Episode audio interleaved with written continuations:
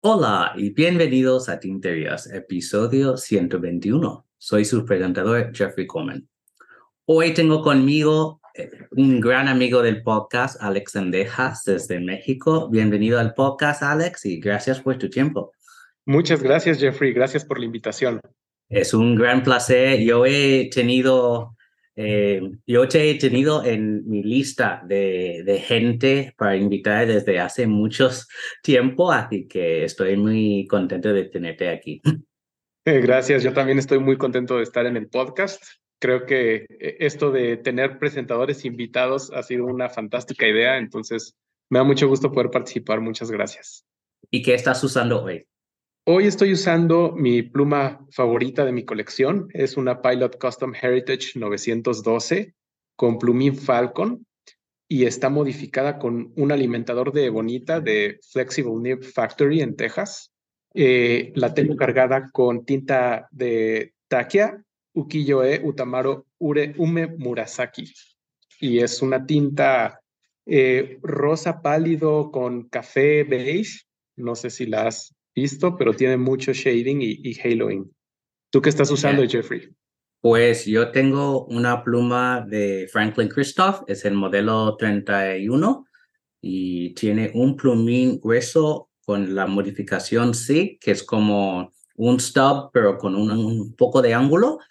Y la tinta es del calendario Inkpen del año pasado, eh, Vintage Copper, que es ese color cobre con shimmer. Eh, ya estoy tratando de usar todas las tintas del año anterior. y es que yo voy muy atrasado. sí, sí, suele suceder. Esto de las tintas las compramos más rápido de lo que las podemos usar. Sí, es, es imposible. La verdad es que yo este año he intentado no comprar menos el calendario de este año, pero he evitado comprar muchas tintas exactamente por esa razón, ¿no? Que vas acumulando, bueno, tú puedes ver mis estanterías, están llenas. Sí, sí, yo también había estado tratando de evitar comprar más tintas hasta que pudiera usar más, pero eh, esos de tintería sacan tintas deliciosas y uno no puede evitarlo. bueno, uno hay que, uno tiene que comer. sí, así es. Y bueno, Alex, para los que no te conocen, eh, ¿cómo entraste en este mundo? Bueno, pues eh, es una historia algo interesante. Yo tengo y siempre he tenido muy buena memoria. Entonces, siempre en el trabajo eh, había podido tener un muy buen desempeño sin anotar cosas o sin llevar una agenda o sin llevar notas a ninguna reunión porque todo lo tenía en la cabeza y lo tenía perfectamente bajo control. Entonces, eh, a finales de 2018, me promovieron a una posición de management eh, en la empresa donde estaba y tuve a mi cargo un equipo de 12 personas y la experiencia de ser un manager de 12 personas es muy distinto en cuanto a la cantidad de temas a tratar, y la cantidad de detalles que tenía que tener presentes todo el tiempo. Entonces, al ser tanta gente con tantos temas diferentes todos los días, eh, mi memoria pues me empezó a fallar en ciertas ocasiones y me estaba costando un poco de trabajo adaptarme.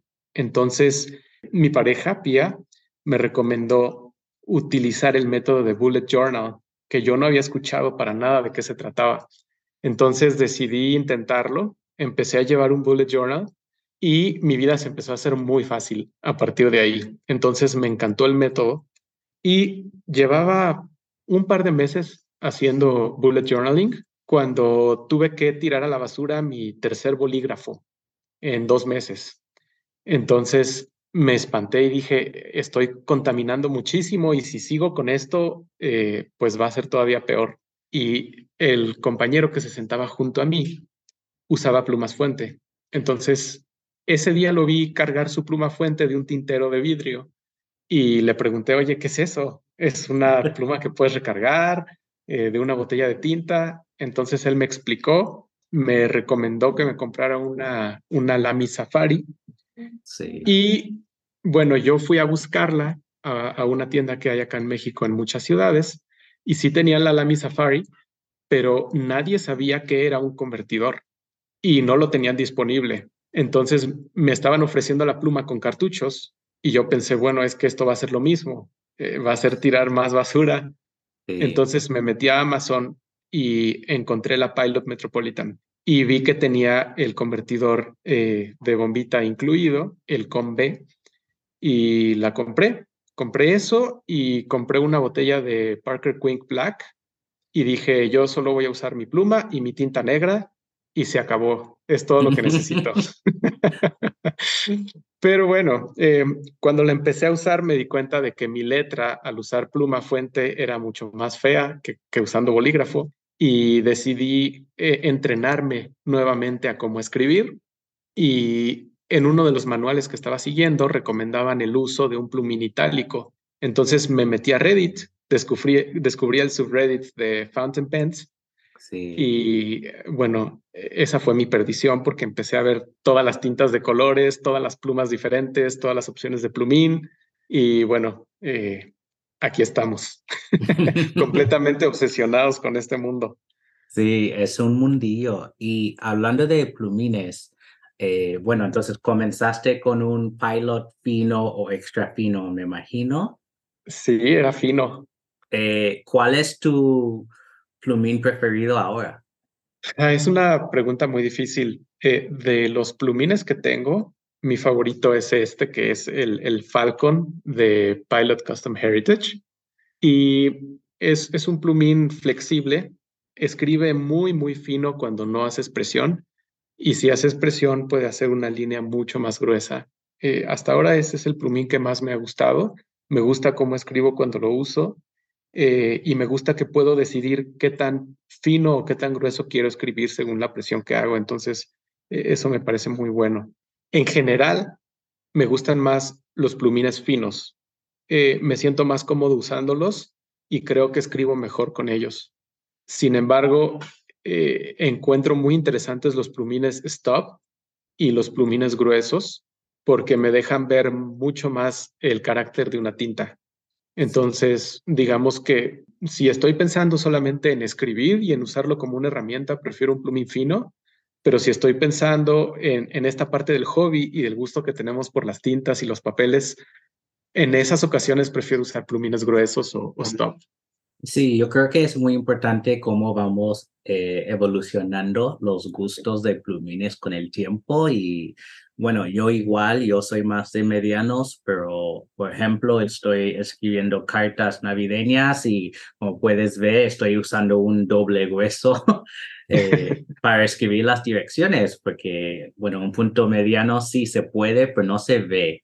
¿no? Y creo que la gente vea a recibir la carta todo el carácter de las tintas que escogí, que son del calendario Inkpen, muy al, a, la, a la temporada. Y hablando de papel, ¿qué tipo de papeles sueles usar? Em, ¿Son muy fáciles de conseguir ahí en México? ¿Qué usas? Pues, eh, mira, en general, para mis notas de todos los días, garabatos y, notas rápidas, suelo usar Rodia porque es relativamente fácil de conseguir aquí y además eh, con cierta frecuencia, ya sea yo o algún conocido, podemos viajar a Estados Unidos y allá los blogs de Rodia, eh, el Dotpad, es muy barato. Entonces eh, me surto de esos y eso es lo que uso para el día a día. Pero en cuanto a lo que a mí me gusta, por ejemplo, para llevar mi journal o para ver las tintas, me encanta el papel de Midori. Eh, el papel de los cuadernos Midori MD me parece de lo mejor que he probado. Eh, es un papel que muestra muy bien las características de la tinta, tiene un excelente desempeño con cualquier punto, con cualquier tinta que le pongas. Y realmente los cuadernos están muy bien hechos. Entonces, por eso a mí me gusta mucho eso. Tomoe River me gusta, pero me parece muy delgado para mi gusto. Me encanta cómo se ve la tinta, no me gusta el tiempo de secado y no me gusta que la textura sea tan lisa. Otro que me gusta es el Cosmo Airlight, que desafortunadamente eh, me enteré por el podcast que, que ya lo van a, descontinuar. Vamos a ver qué opciones nuevas este, podemos encontrar después. eso es una parte. Otra parte es que también me metí en el hobby de la encuadernación. sí, yo tengo un cuaderno tuyo. sí, y entonces para los cuadernos que yo hago utilizo un papel que recomendaron en el grupo del Punto es México, que se llama Línea Pochiteca y lo venden acá en Office Depot. Entonces es, es barato, muy fácil de conseguir y no sé si ya lo has probado, pero creo que aguanta bien. Sí, sí, y si las tengo aquí, como acabo de como reconstruir mi oficina, yo tengo todos, no sé, están aquí con las libretas y porque me regalaste uno de ese papel y otro de Cosmo Airlight. Y la de Cosmo Airlight he usado. Em, y bueno, eh, hemos hablado de esto em, fuera del podcast, pero que Cosmo Airlight me gusta y no me gusta, ¿no? Es que depende mucho de la tinta, eh, cómo, cómo están mis manos, y si tengo crema o no, y tengo que como casi llevar guantes para escribir. Es, es un poco difícil Cosmo Airlight, pero me gusta cómo se ve. Em, y el otro papel, como mencionaste, em, aguanta bien las tintas y es un buen papel para el día a día. Claro. Otros papeles que he probado han sido los de los cuadernos de Nemosign, de Maruman. Sí, muy buenos. E, es, es, un muy buen papel. Eh, me gustaría poder conseguir hojas sueltas para usarlos para encuadernación, pero eh, por lo menos en México y en Estados Unidos no lo he visto eh, fuera de un cuaderno de espiral. Sí, el problema con el papel es que todas las buenas opciones están en Japón o están en, en Europa, ¿no? Así que es muy difícil para nosotros aquí en Norteamérica encontrar hojas sueltas. Y hay bastantes, hay varias opciones, ¿no? De libretas y cuadernos y tal, pero hojas sueltas es mucho más difícil. Claro, sí, sí. Bueno, pues eh, vamos a lanzarnos en algunas tinterías, así que la primera es un lanzamiento de Aurora en la serie de Viaggio Secreto en Italia. Eh, tenemos la próxima ciudad que es Burano y bueno, para los que no han ido a Italia, Burano forma parte de ah, el de, de Venecia en el norte de, de Italia y pues esa ciudad es muy conocida por su arquitectura, que las casas son de muchos colores y casi un arco iris de cazas, ¿no? Al ver al lado de los canales que hay. Y no es tan famosa como Venecia, pero si vas a la zona deberías ver em, esa ciudad pequeña también. Así que han lanzado em, en el modelo 81, se ve como la 88, perdón. Y ese cuerpo, yo no sé cómo lo describirías, Alex, es como, no sé, eh, arco iris mezclado.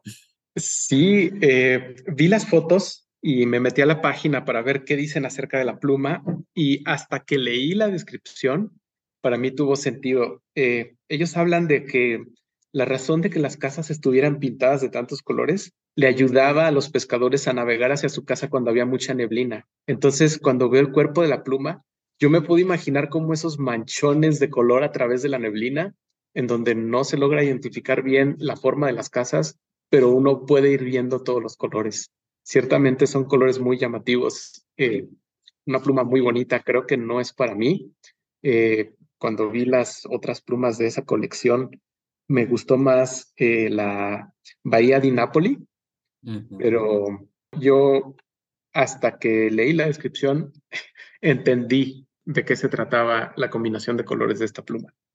Bueno, una de las cosas que hace muy bien ahora es crear las historias de sus plumas, ¿no? Que siempre se puede entender bien por qué han escogido la resina y todos los colores que, han puesto en cada pluma está bastante claro y yo creo que es algo que otras marcas tienen que aprender porque a veces es como que a ver pero esto por qué está aquí y ahora nunca hace eso no que siempre cuadra bien y bueno como acabas de mencionar no que en la historia de la arquitectura y los pescadores se ve.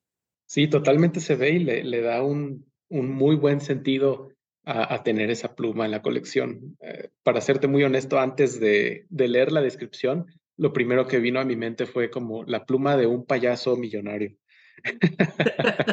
muy colorido, muy feliz, pero a la vez está muy bonita y se, se nota la calidad en los materiales. sí. Sí. Lo que estoy tratando de encontrar, no lo veo ahora, y son las opciones de plumín que normalmente para esta serie hay un montón. Y si es como la anterior, que era Volterra, que a mí me gustó mucho, hay, bueno, más de 10 opciones, porque hay extra fino, fino, mediano, grueso, doble grueso, mediano oblicuo, grueso oblicuo, stub, grueso itálico, gocha, que si recuerdo bien, gocha es como el Naginata, bueno, arquitecto de, de Aurora, y eso viene en extra fino, fino y mediano. Así que muchísimas opciones. No es una pluma barata, está a 650 euros. Así que es una inversión de dinero, pero yo creo que si tienes alguna conexión afectiva a Italia o simplemente esos colores o la historia te engancha, ¿no? Si vienes de una familia de pescadores o algo así, pues eh, yo puedo entenderlo. Em, esta pluma honestamente no es para mí tampoco, pero a ver, tampoco es fea, ¿no? Es simplemente no cuadra dentro de mi colección, pero es una pluma muy, muy bonita. Claro, sí, desde luego. Eh, hace poco tuve la oportunidad en una boutique de Aurora de probar algunos de sus plumines y, realmente son de muy buena calidad. Yo no tengo ninguna en mi colección, pero sí he pensado en comprar una. Eh, tanto por el precio como por los colores, en esta ocasión creo que no va a ser esta. Pero muy bonita. No, los, los plumines de Aurora son fantásticos. Yo tengo dos Optima y una Talentum. Y mm. bueno, las tres escriben súper bien. Y una de las óptimas tiene un plumín modificado que tiene un cursive smooth italic, que es como mi plumín favorito, eh, modificado por Mark Bacas en Georgia. Y bueno, sí, los, las plumas de ahora siempre son de muy buena calidad. El problema para mucha gente va a ser el precio, ¿no? Porque sus plumas más baratas mm, todavía están a 150, 200 dólares, ¿no? Y esto no es una pluma de principiantes, ¿no? Es cuando ya has caído en el abismo del hobby y puedes optar por una hora, pero em, vale la pena ahorrar dinero y comprar una porque son muy buenas. Sí, claro, claro. La próxima tintería que tenemos viene de Sean Design y realmente es como un preview, porque no tenemos nada de información de cuándo saldrá el precio, nada. Pero hablando con Ian Sean hace meses, él me había dicho cuando fui a Filadelfia que estaba tratando de hacer su propio plumín. Y por fin tenemos información. Se llama eh, Monoc. Bueno, es un apodo de Monocoque de, en francés, ¿no? Y este plumín es, se ve tan diferente de otros plumines, es un poco difícil explicar, pero es solo una pieza de titanio y tiene un alimentador, parece de Ulta. Por Así el Es.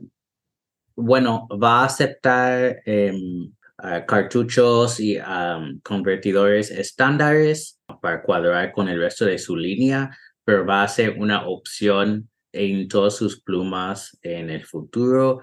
Em, como este titanio tiene un poquitín de flex, pero realmente es un plumín muy duro al mismo tiempo. Em, y tiene bastante iridio, ¿no? El tipping, así que se puede tener diferentes em, puntos y también modificarlo em, si quieres. Eh, esto lleva años de, de investigación y diferentes eh, pruebas. Incluso yo vi una em, cuando estuve con él en el estudio y bueno, es un proyecto fascinante. ¿Qué tal les parece esos plumines?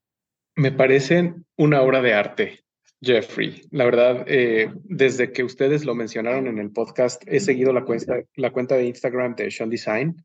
Lamentablemente todavía no he podido comprar una, una Pocket Six eh, que me encantan esas facetadas de cobre o, de, o de latón, pero cuando vi las fotos, las primeras fotos que pusieron del plumín, me quedé sorprendido. Eso parece un cohete o un auto de carreras como ponen en la descripción del nombre, ¿no?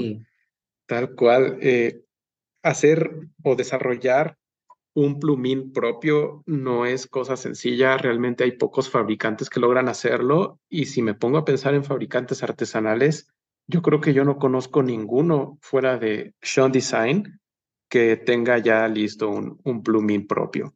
Eh, me parece muy interesante que hayan decidido hacerlo de una sola pieza sólida de titanio en lugar de usar un laminado. Eh, y bueno, me encantaría probar uno. Creo que va a ser carísimo. Sí. pero, pero bueno, eh, algún día alguno de mis amigos me podrá prestar uno para, para probarlo y ver si me animo. Si me animo a comprar uno, un plumín monoc con mi Pocket Six. Sí. Y a ver, si tuviera que, si tuvieras que adivinar el precio, ¿a cuánto crees que saldrá? Yo no creo que esa opción de plumín vaya a agregar menos de 200 dólares al precio de la pluma. Pero no lo sé. ¿Tú qué opinas?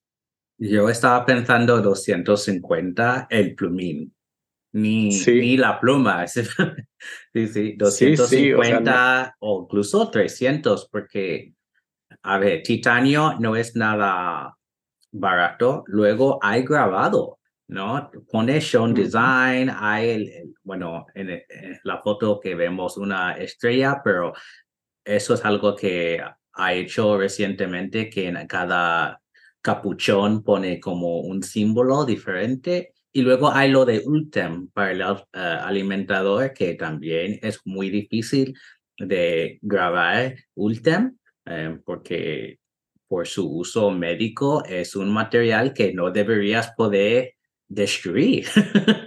sí, claro. Así que sí, yo creo que 200, entre 200 y 300. Yo creo que a partir de 300 es como demasiado porque, a ver, las plumas Pocket Six son 130, 150 por ahí. Y si añades este plumín nuevo, es que es un Pocket Six, ya es 400 dólares. Y a ver, a, a, mí me encantan los Pocket Six, pero pagar 400 dólares no lo haría. Definitivamente hay muchas plumas que podrías considerar antes de un Pocket Six de 400 dólares. Sí. Lo que sí será muy interesante es si uno podrá poner, podrá poner el Monoc en otra pluma. Leí en la página que tienen acerca del Monoc que es compatible con cualquier pluma que acepte un Jovo de número 6. Entonces, entonces sí se va a poder. Entonces, sí, eso, esos plumines van a volar porque todo el mundo va a querer poner un monoc en su, no sé, en su Caeco o en su Franklin Christoph o lo que sea. Y ahora con Flexible Knit Factory que puedes hacer esas opciones eh, casi Frankenstein, ¿no? Que pone un yobo en una Sailor o una eh, Pilot, pues monoc para todos lados. sí, sí, sí, sí. Yo sí estoy muy interesado. Vamos a ver eh, cómo está el precio, pero sí es una opción que consideraría. Por ejemplo, me gustaría ponerlo en mi Estelios. Ah, sí. Sí, creo que sería una, una buena modificación. Sí. Y bueno, aunque tiene esa forma de cohete, tampoco se ve muy, muy alto para poder eh, caber en capuchones, porque a veces ese es el problema con estos plumines eh, no estándares, ¿no? Que, bueno, no están pensados para ese tipo de capuchón o lo que sea, pero bueno, Ian es ingeniero y es súper listo, así que me imagino que ha pensado en todo esto em, para que quepa en cualquier pluma que acepte yo. Sí, yo también creo eso. Em, lo único que me preocupa un poquito es que vi que tiene un pequeño empaque, no sé si sea de silicón o de hule, algo así. Y lo que dice es que eso funciona para sostener el plumímetro del collarín antes de que lo puedas enroscar. Y no mm. sé si eso se pueda llegar a salir o a romper si uno no es muy cuidadoso o a lo mejor con, con alguna rebaba que pudiera tener la pluma. Eso me preocuparía un poquito. Tal vez hay que esperar a que salga al mercado y alguien lo pruebe. Sí. y ya sabremos qué. Pero como dices, Ian es un ingeniero brillante, entonces seguramente lo ha pensado y lo ha resuelto. Sí, y bueno, yo no sé, tampoco quiero esperar a que mucha gente lo compre porque se, se agotarán. sí, así es. Bueno, em, vamos a pasar al calendario Inkfan. Tenemos siete tintas eh, para discutir. Em, así que comenzamos con número seis, Ghost. Y pues Alex, te dejo dar eh, tus perspectivas sobre esta tinta. Si puedes describir cómo es y luego hablamos un poco. Claro, Jeffrey, gracias. Eh, Ghost es una tinta que viene como parte de las tintas estándar, es decir, no está marcada con shimmer y no está marcada como chameleon. Es una tinta gris de un color muy bonito. He visto varias muestras en internet y es un gris que desde mi perspectiva, cuando lo han puesto en Tomoe River o en Cosmo Air Light, se ve como si tuviera chroma shading. Eh, me recuerda un poco a Troublemaker Petrichor. Es una tinta gris, eh, tiene algunos sombreados un poco verdes, un poco azules, un poco rosas, muy al estilo de esas series de Sailor Studio también. Y a mí me pareció eh, una muy buena tinta vi las muestras y me gustó mucho. Petrichor es una de mis favoritas en mi colección, así que Ghost también la recomiendo a, a quien esté buscando eh, alguna tinta gris muy interesante. Sí, a mí me gusta y no había pensado en Petrichor, pero sí se, se ve muy, muy similar. Eh, tiene bastante sombreado, este shading morado, azul. Y bueno, tintas grises son difíciles porque a veces son demasiado oscuras y se ven negras o ni se lee. Así que en este caso tenemos una gris muy legible. El nombre, pues, no sé si yo describiría esto como fantasma. Yo creo que para ser fantasma tendría que ser un poco más pálida, pero al mismo tiempo, yo creo que Diamine nunca va a sacar una tinta que no se puede leer. Claro. Número 7. Alpine.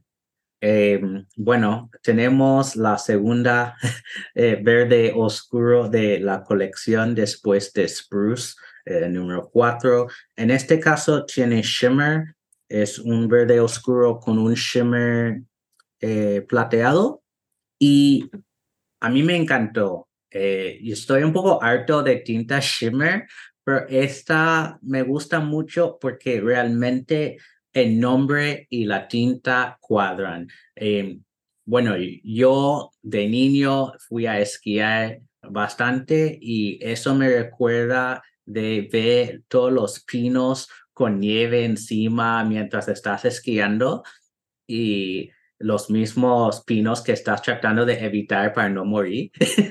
y es un color que me, me hace pensar mucho en la tranquilidad del invierno y bueno, yo, yo creo que lo han hecho bien. Eh, también el color de shimmer casi tiene un tono azul, no es, no es eh, un plateado eh, no sterling silver super brillante, yo creo que tiene este, este tono un poco más azul em, que me hace pensar en el, bueno, este ambiente de un bosque de pinos. Sí, claro.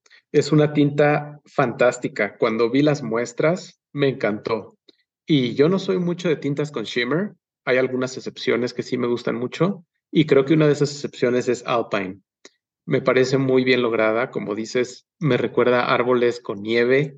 Mm, me dan ganas de estar viendo esos árboles desde una cabaña tomando algo caliente. Eh, me encantó, me gusta mucho el tono de verde que escogieron. No es un tono eh, súper llamativo, pero es muy interesante. Y también veo que tiene algo de sombreado que también se ve muy bien en algunas muestras de Tomoe River. Sí, totalmente de acuerdo. Sí, el sombreado es interesante porque es como verde y gris. Así es. De que es como que, bueno, el, el sombreado te lleva al shimmer. Exactamente, sí. Sí, y ese shimmer, con, como dices, con tonalidades un poco azules, también le da un toque diferente. No es el clásico plateado brillante que hemos visto con otras tintas. Sí. A ver, número 8. Jingleberry. Es una tinta color magenta estándar. Es interesante. Bueno, el color tiene un poquitín de, sombreado. Em, no es para mí, pero tampoco me ofende, es como, bueno, normal en la colección, no es mi favorita. Lo que odio es el nombre. Jingleberry, ¿qué es eso, Jeffrey?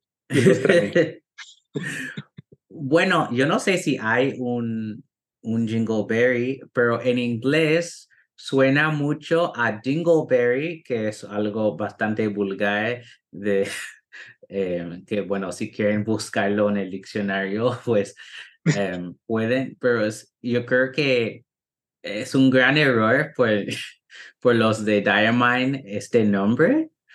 Em, si fuera Jingle Bell, ¿no? Tendría mucho sentido, es mucho más navideño, pero eso de Jingle Berry es como que están tratando de estirarse un poco a inventar más nombres, ¿no? Sí, sí, y además si fuera Jingle Bell, no, no sé cuántas campanas o cascabeles he visto de ese color. Sí. Berries tal vez sí, pero... Ya. El, bueno, el color está bien, pero el nombre no. Sí, el color es, interesante, me recuerda a una pitaya. Eh, es un color llamativo. Creo que no es para mí. En esa gama de colores yo prefiero tonos un poco más oscuros como Hiroshizuku Yamabudo o Noodlers Australian Roses, ¿no? Pero, pero es bonito. A quien le gusta mucho esa gama, yo creo que es una buena adición. Y se ve muy saturado. Creo que eso también es bueno de lo que he visto en redes sociales, eh, este color tiene muchos fans. Es que todo el mundo está quejándose del nombre, pero a ver, si te gusta el color, pues tapa el nombre y úsalo igual y está bien. Claro.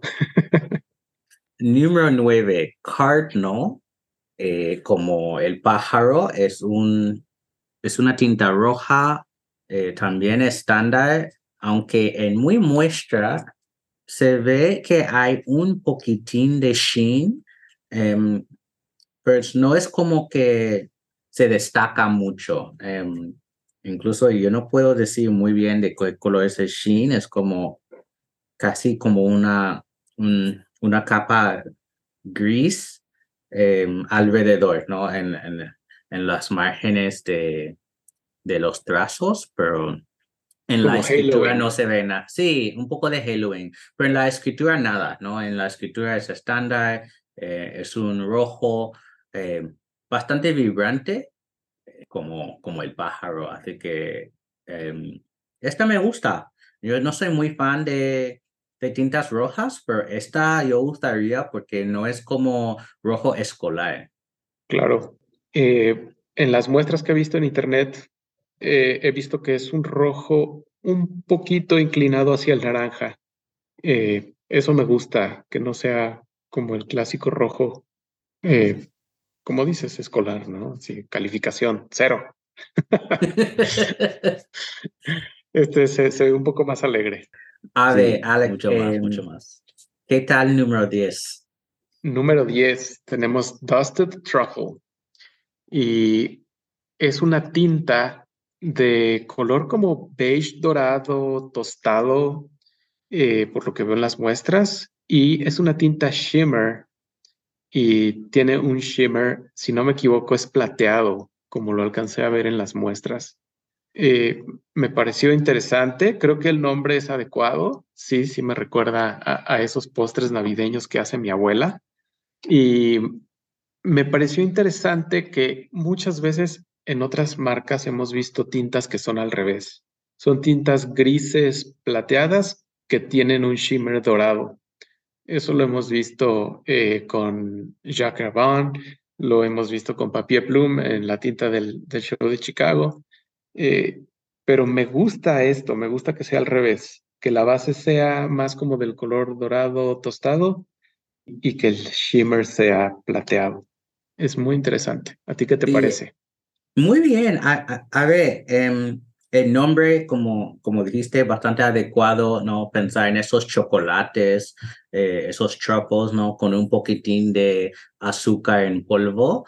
Em, así que eso me gustó. A ver, esos es tintas de color marrón o beige tostado son muy difíciles de hacer porque a veces se ven mal, ¿no? Y se ven a lodo o a otras cosas y aquí se ve como una tinta elegante em, con el shimmer.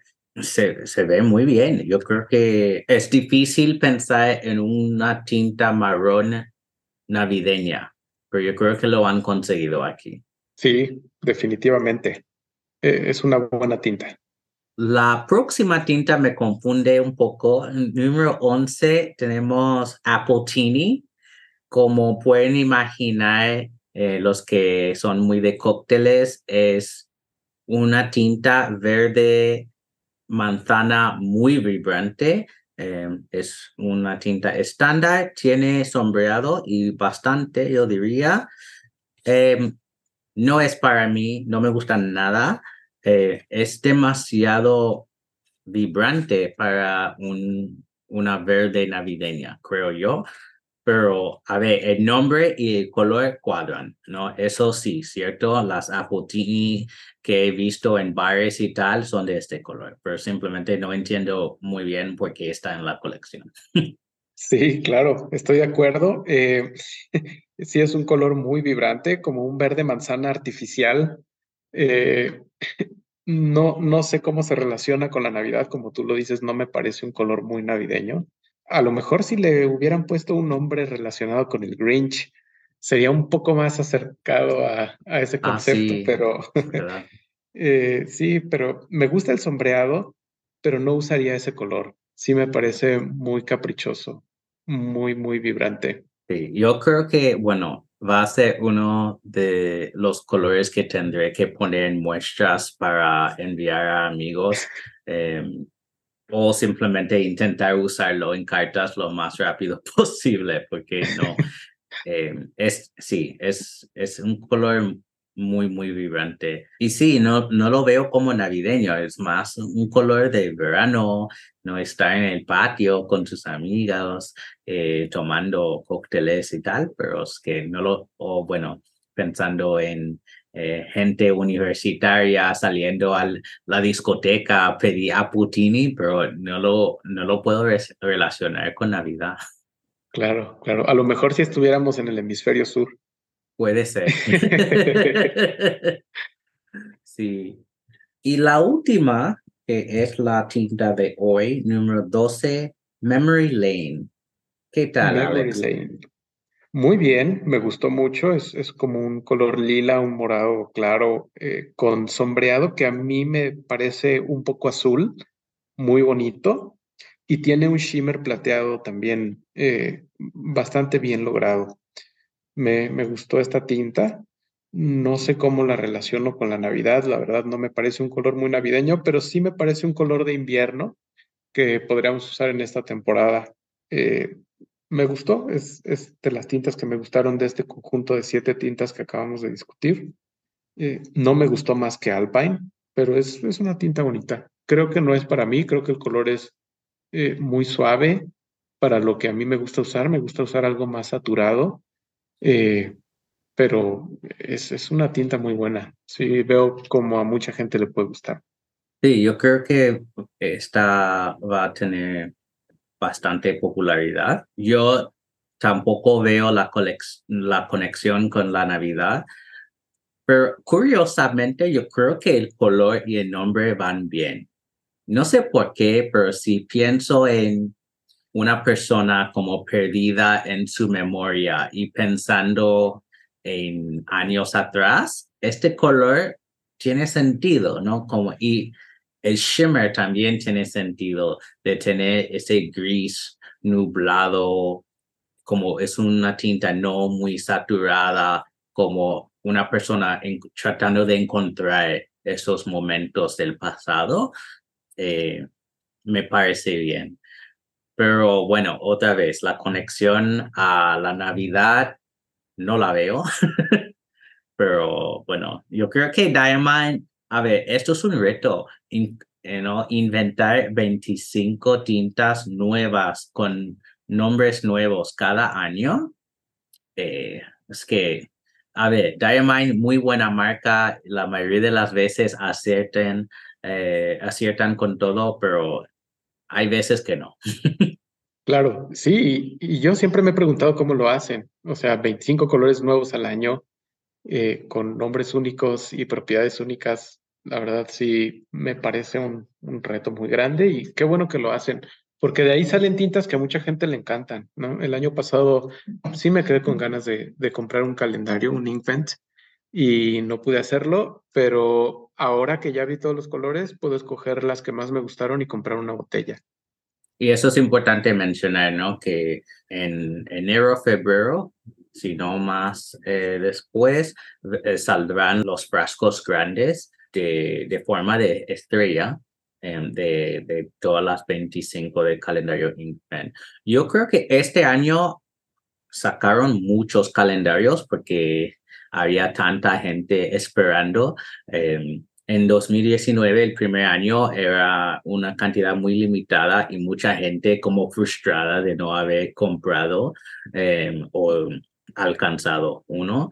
Y el año pasado no eran numeradas ni nada, pero que se, se agotaron en muchas tiendas. Y me parece que todavía hay muchos calendarios eh, eh, de este año ah, por ahí. Incluso algunas tiendas como Fountain Feather en Alemania tiene los calendarios del año pasado a 50% de descuento porque todavía están aquí.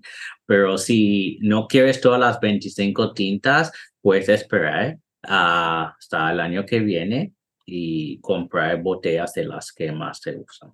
Claro, de estas siete tintas, Jeffrey, que discutimos hoy, ¿cuál es la que más te gustó? Bueno, eh, para mí va a ser muy fácil. De hecho, estoy tratando de poner mis muestras en orden. Yo creo que número uno va a ser Alpine y bueno, todo el mundo sabe por qué.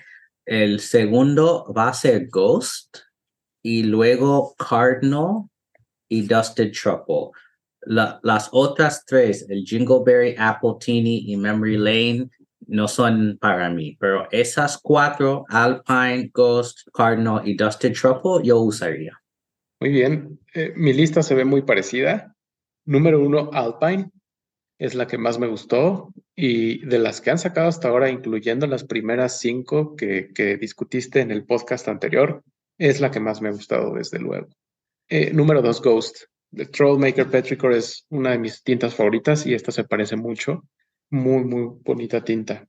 Y en tercer lugar tengo Dusted Truffle. Es la otra que, que sí creo que sería para mí. Como te digo, me parece muy interesante eh, que hayan invertido ese concepto y como dices, le dieron bien al tono. No se ve sucio, no se ve feo. Se ve muy bien. Bueno, basado en la tinta favorita de ambos nosotros de, de esta semana, la tintería del episodio de hoy va a ser alpino. Así que en Instagram publiquen una foto de escritura de la palabra junto con un dibujo si quieren con el hashtag escribir y etiquéteme en la foto. Esta semana tenemos una pregunta, así que si quieres preguntarme algo, como siempre, puedes rellenar el formulario de contacto en la página web, como esta persona hizo. Enviar un email a hola.tinterias.com mandar un mensaje privado en Instagram, Tinterías Podcast, eh, o si eres miembro de Slack de Tinterías, puedes enviar la pregunta ahí. Y bueno, entonces, esta pregunta de María Rivera es, ¿cómo registras qué tintas tienes y cuáles estás usando en cada pluma? Bueno, eh, Alex, ¿quieres ir primero? Claro, Jeffrey. Eh, bueno, yo, yo hago dos cosas. Llevo un journal en donde cuando entinto una pluma, eh, escribo qué pluma es y qué tinta le puse. Realmente no es un registro que va súper actualizado porque cuando me termino la tinta muchas veces no regreso a decir que se acabó o cosas así, ¿no? Eh, y si la relleno o la limpio, pues no regreso a tacharla o a decir que ya está limpia. Eh, pero lo hago pues para usarla, ver qué tal va esa combinación de plumín y tinta y pues de alguna forma estoy llevando un, un pequeño registro ahí. La otra cosa que la verdad hace mucho que no actualizo, pero que empecé a usar y me pareció una muy buena herramienta, fue eh, ese registro de tintas de Fountain Pen Companion. Es un sitio web, no sé si lo conozcas, María, o los demás eh, escuchas del podcast, en donde uno puede registrar las tintas que tiene, en qué presentación, si es una muestra, si es una botella, si es un cartucho. Eh, ahí puedes ir armando tu colección y también tiene una sección en donde puedes poner eh, cuáles plumas tienes entintadas en ese momento y con qué tinta las pusiste, en qué fecha las cargaste y también cuando te la terminas puedes regresar a decir que, que se terminó. Eh, es una herramienta muy bien hecha. Eh, yo disfruté usarla, pero la verdad es que siempre se me olvida y, y, pasa mucho tiempo sin que me meta. Entonces de repente me meto y actualizo 15 tintas nuevas a la vez y todas mis, mis plumas entintadas en ese momento y después pasan algunos meses eh, en los cuales pues no hago nada de eso. Tú, Jeffrey, ¿cómo lo haces? Pues yo comencé haciendo em, como tú con mi libreta de, de plumas entintadas. Em, pero luego era muy difícil y yo no quería llevar otra libreta eh, con el bullet journal y mi libreta de trabajo y no sé qué, no sé cuánto, así que dejé eso y ahora utilizo Fountain Pen Companion. Y a ver, tengo que admitir, si tienes una colección de muchas tintas, es un rollo poner todo al principio. A ver, es una base de datos, tienes que estar ahí agregando todo. Pero una vez tienes toda la colección dentro, es súper fácil porque la, de, la página de Currently Inked, pues tienes que añadir una entrada. Te pide cuál pluma es y hay este menú, ¿no? Y puedes ver toda tu colección, pues es este con este plumín y vas a seleccionar la tinta igual y como mencionaste, ¿no? Es muy fácil. Y la cosa interesante y por la razón por la cual la uso es em, cada día puedes ir a la lista y decir, he usado este, este este. Y está bien porque al final del año puedes entrar y ver la data y saber, ah, ¿qué pluma no he usado en todo este año? ¿Qué tinta jamás he usado en mi vida ¿por qué la tengo? ¿No? Y así puedo decidir qué tintas intentar eh, de, de, vender o regalar muestras y tal. Y yo he mencionado esto muchas veces en el podcast, pero si voy a mi página, eh, yo tengo como, no sé, más de 200 tintas entre botellas y, y muestras. Bueno, la gran mayoría son muestras, pero si hay una columna que dice em, usado, ¿no? Y yo puedo ver que tengo como 40 tintas que jamás he usado en mi vida. La mayoría son del calendario InkFan porque eso requiere mucho tiempo em, y son muchas tintas.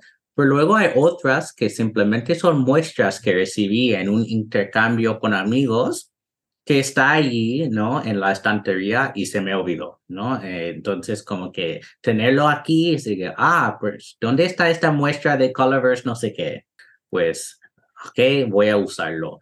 Em, así que yo lo he visto como algo muy útil para saber em, el estado de tu colección y saber qué cosas estás usando y qué no. Ha sido para mí muy interesante ver ¿Qué tipo de tintas utilizo con frecuencia? ¿no? Yo tengo un poco de todo, menos tintas negras, que solo tengo dos en todas las tintas, porque no soy muy fan de tintas negras. Pero curiosamente, las tintas verdes no son todas las más usadas. Em, yo tengo unas tintas eh, color burdeos, unos azules, unos anaranjados que me sorprende mucho en mis como top 10 de uso, que es como, ok, wow. Entonces, wow. no soy tan, tan em, de un solo tono como había pensado. qué bueno, qué bueno. Sí, a veces nos llevamos esas sorpresas. ¿Qué tinta te has dado cuenta que, que usas más, Jeffrey? Cuando usas esta herramienta de Phantom Pen Companion, ¿cuál es el top uno de tu tinta más usada? Eh, mi tinta más usada sí es verde, es Parker um, de Parker Penman Emerald. Wow. Que es una tinta verde oscura, muy, muy bonita, eh, muy difícil de encontrar.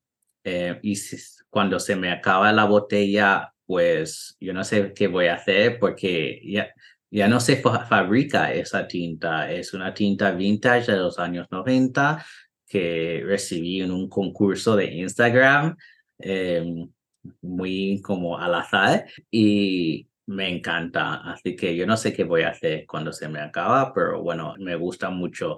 Em, a partir de ahí, pues números dos y tres son de, de tintería, son eh, tortilla y chipotle.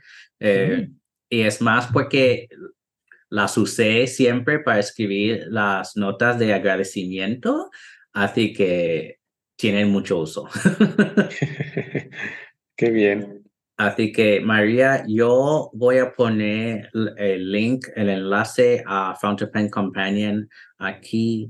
Yo lo tengo, bueno, en mi Safari, em, en, el, en, el, ordenador, yo tengo como una pestaña que siempre está allí abierta eh, para ir y em, actualizar cada día qué plumas estoy usando y quitar plumas que estoy lavando y, y tal. Así que es muy, muy útil. Luego, si quieres hacerlo más de forma análoga, yo creo que si hay manera de como incorporarlo dentro de una libreta que ya estás usando, mejor, para no tener mil libretas, eh, porque eso, bueno, por lo menos para mí agobia, ¿no? Como tener que buscar en cuál libreta está la información que estoy buscando.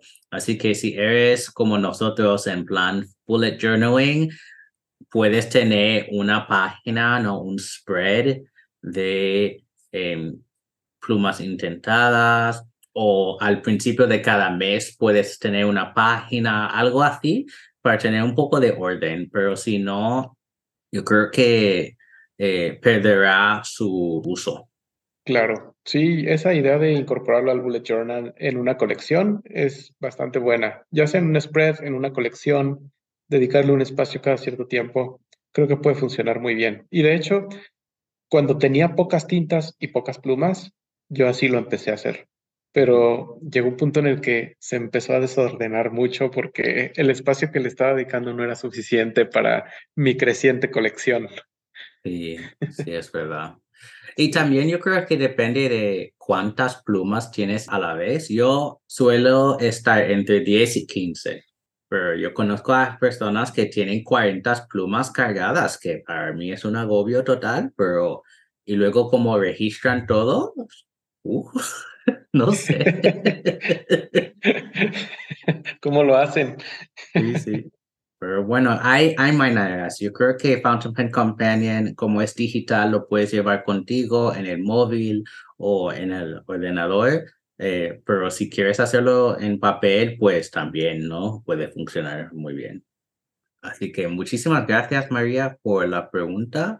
Eh, y antes de cerrar este episodio, eh, bueno, gracias de nuevo, Alex. ¿Y cómo te pueden encontrar en las redes sociales?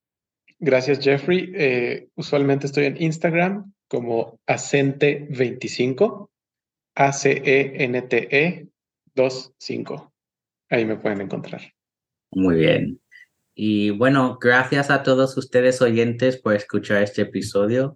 Pueden encontrar el podcast en Instagram como Tinterías Podcast y a mí como Dr. Comen 1102. Y recuerden, no hagan tonterías sino tinterías. Chao. Bye.